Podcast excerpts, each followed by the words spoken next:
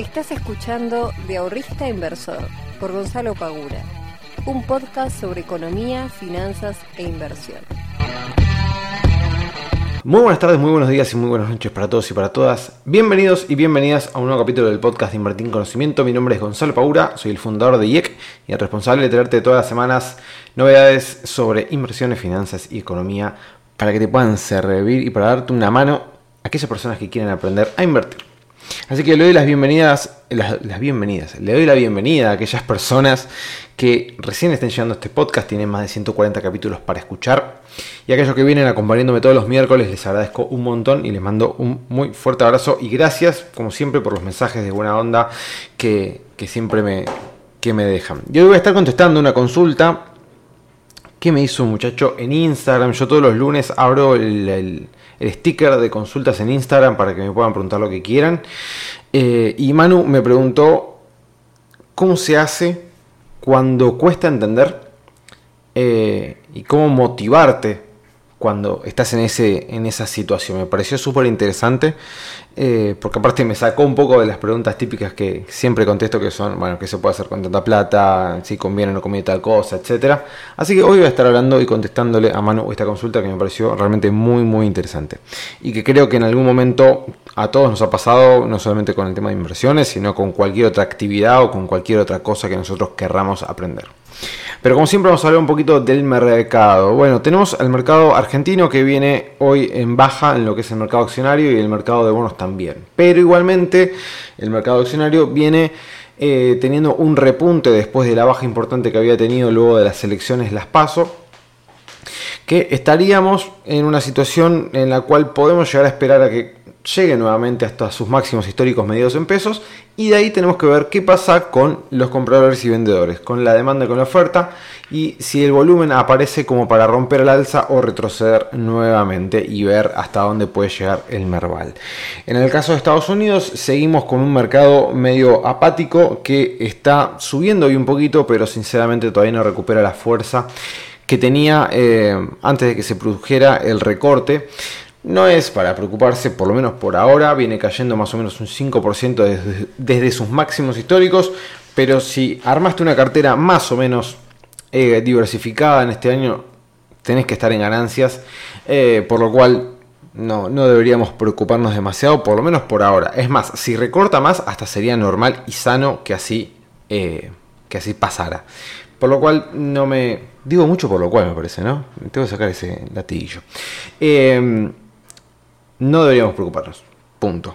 Caso Bitcoin, estamos en una buena situación, no está pasando demasiado con el tema de las criptomonedas, tenemos que esperar a que no caiga por debajo de los 52 o de los 48 mil dólares, esperando que pueda llegar a sus máximos históricos arriba de los 62 mil, si no me equivoco, no tengo el gráfico ahora a mano, creo que eran 62 mil dólares por el lado del Bitcoin. Tengamos en cuenta que siempre que Bitcoin gana Em, dominio en el mercado, a las altcoins no les va tan bien, em, o hasta bajan, y uno dice, che, pucha, si ahora Bitcoin está subiendo, ¿por qué no me suben las altcoins? Bueno, pasa esto, ¿no? Y si ustedes quieren, pueden entrar a la página de CoinMarketCap, en donde, eh, si no me equivoco, arriba de todo en la página dice dominio de mercado de Bitcoin y figura el porcentaje. Si ustedes hacen clic ahí, les va a aparecer un gráfico en donde se ve muy claramente como cuando Bitcoin gana este dominio dentro del mercado, el dominio de las altcoins cae y viceversa. Eh, es un dato que tienen que tener en cuenta eh, y que responde un poco a esta cuestión, ¿no? Decimos, che, yo estaba esperando que suba Bitcoin para que suban mis altcoins, ahora que sube Bitcoin no me suben mis altcoins, ¿qué está pasando? Bueno, pasa esto, ¿no? Eh, más que nada una cuestión de flujo de fondos. Yo estimo que el día de mañana, cuando muchísima más gente se vuelque al mercado de criptomonedas, eh, quizás esto se revierta un poco. Veremos qué es lo que sucede. Eh, no voy a hablar demasiado más del mercado porque sinceramente no tengo mucho más para decir. Lo que sí quería eh, dejar una cosa en claro, porque el otro día había subido un, un video este, a TikTok, a Instagram, diciendo que no se podía vivir del plazo fijo y haciendo un ejemplo con un millón de pesos que te da 30 mil pesos por mes, etc.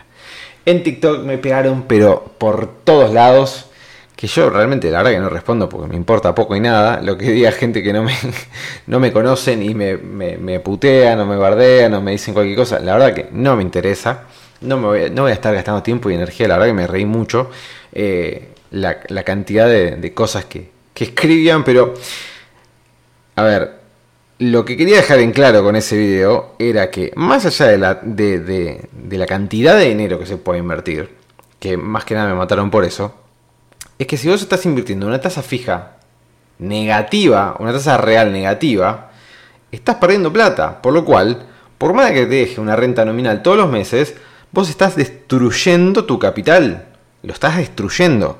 La gracia de invertir es justamente que el capital se vaya incrementando constantemente y que nosotros el día de mañana con ese capital que vamos generando todos los años podamos, qué sé yo, comprar un auto, una casa, eh, jubilarnos con un mejor pasar, no sé, lo que sea. O tener un ingreso pasivo, pero real positivo. Bien.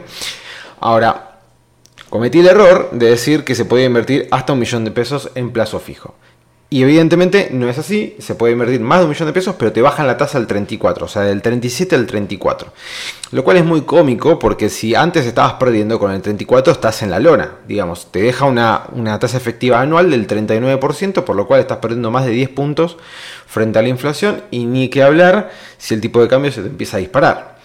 Em, que dicho sea de paso, no solamente que mientras más plata pones, más plata vos perdés, realmente más plata vos estás perdiendo, sino que al banco le estás dando un montón de, beneficios, porque le estás dando mucho más plata y te está dando menos tasa, cuando en realidad debería ser al revés. Cuanta más plata vos pones, más tasas te debería dar el banco, porque estás inmovilizando un capital mucho más grande en un X, este, no sé, en 30 días, por ejemplo, 30, 60, 90 días, lo que fuera. Eh, así que no solo perdés con el 37, sino que con cuanto más pones, más perdés. Eh, y por más de que usted me diga, bueno, me pongo 10 millones de pesos en el banco y me deja, no sé, qué sé yo, 200 mil pesos por mes, bueno, no importa. Estás perdiendo plata. Estás perdiendo plata. Eso, y, si no lo ves, es porque estás mirando mal conceptualmente las, las, cosas. Pero bueno, quería aclarar que, que me equivoqué. Está bien, me equivoqué. Pido disculpas por mi error de decir que no se puede invertir más de un millón de pesos. Eh, pero a todos aquellos que me mataron y dijeron, no, yo con, este, con el peso fijo puedo vivir, bueno, le están errando mal. La están tirando afuera. Bueno, aclarado esto eh, y pasando con el tema de hoy, quiero leer textual la, la pregunta de Manu para no... Dice, ¿cómo se hace para no frustrarse cuando cuesta entender? O cómo se motiva para seguir aprendiendo. Termina ahí la pregunta, pero calculo que es, seguir aprendiendo.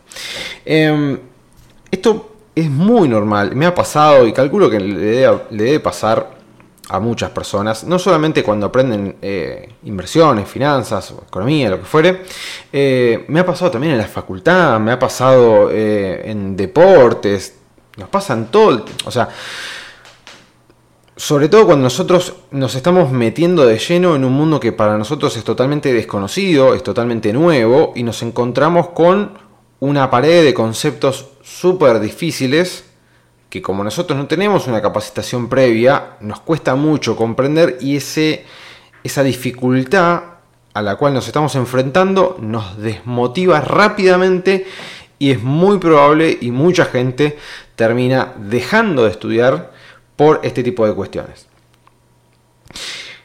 Lamentablemente, dentro de lo que es las finanzas, inversiones, economía, eh, vamos a encontrar un montón de tecnicismos, un montón de eh, conceptos realmente bastante complejos.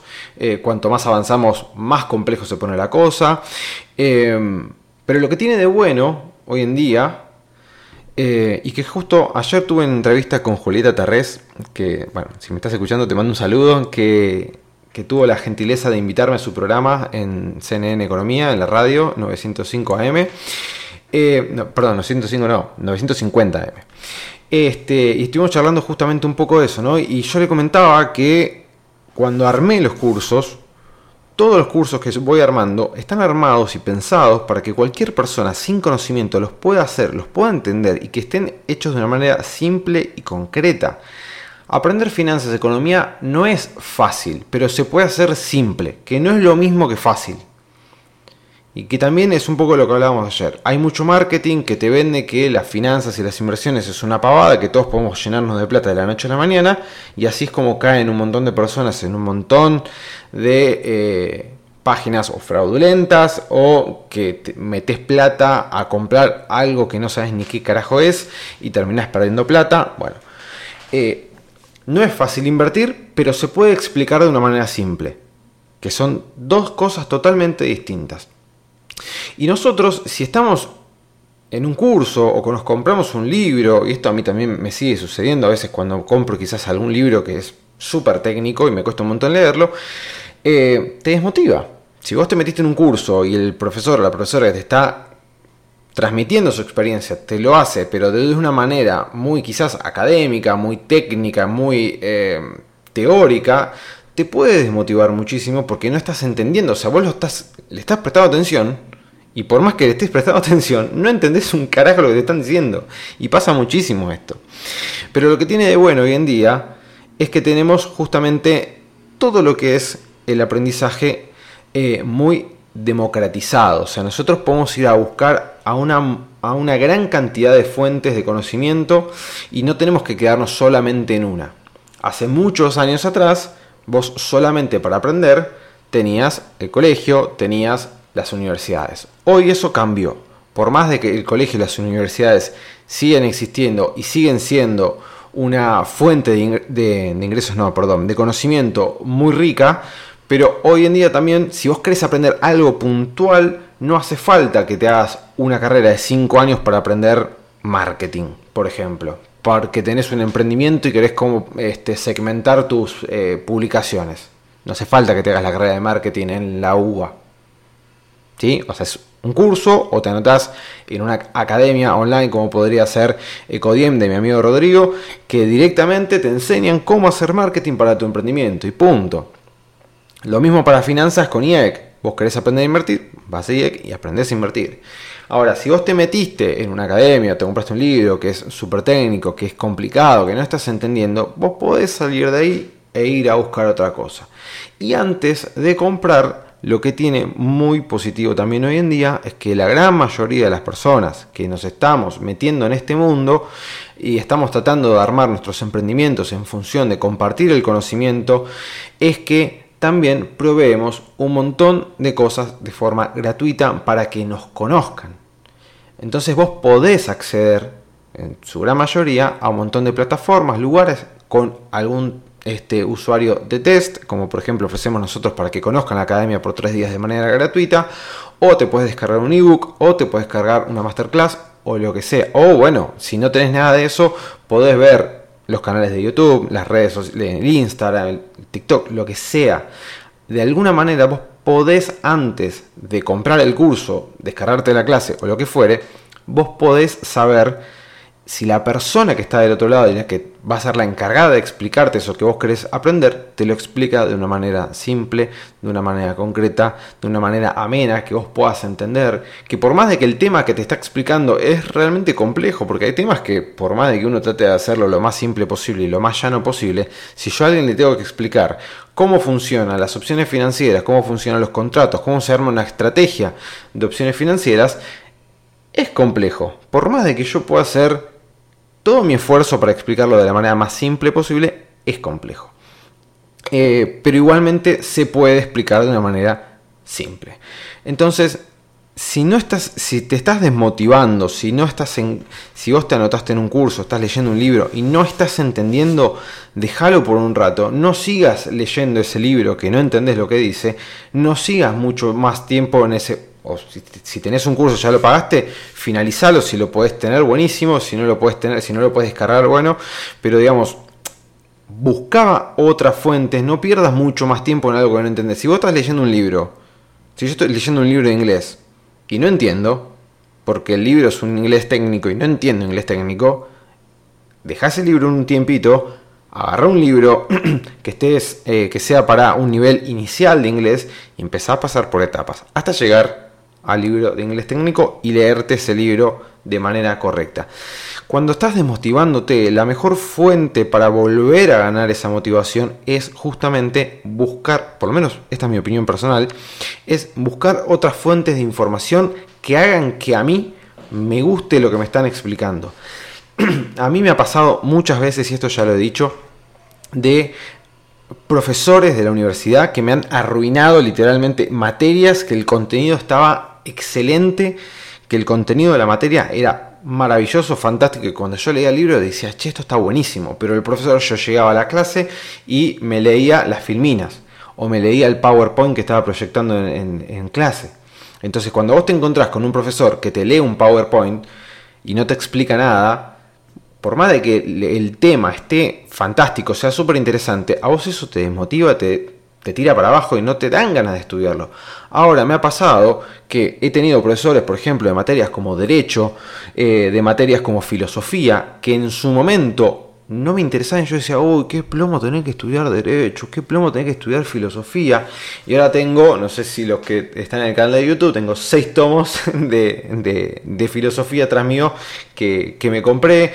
Eh, las materias de Derecho me quedaba el tipo mirándolo porque me encantaba la manera que lo explicaba. Entonces es muy importante encontrar una persona que te explique las cosas, que te transmita emociones al momento de explicarte las cosas. Eso es fundamental. Que algo que no solamente lo he, eh, lo he comprobado, porque me, ha pasado y cuando lo hablo con otras personas también les pasa, sino que también lo he comprobado escuchando eh, a neurocientíficos como Facundo Manes que me lo confirmaron, que cuando vos aprendés algo y eso que vos estás aprendiendo viene asociado a una emoción, eso te queda grabado y son de esos recuerdos que a vos te quedan grabados en la cabeza.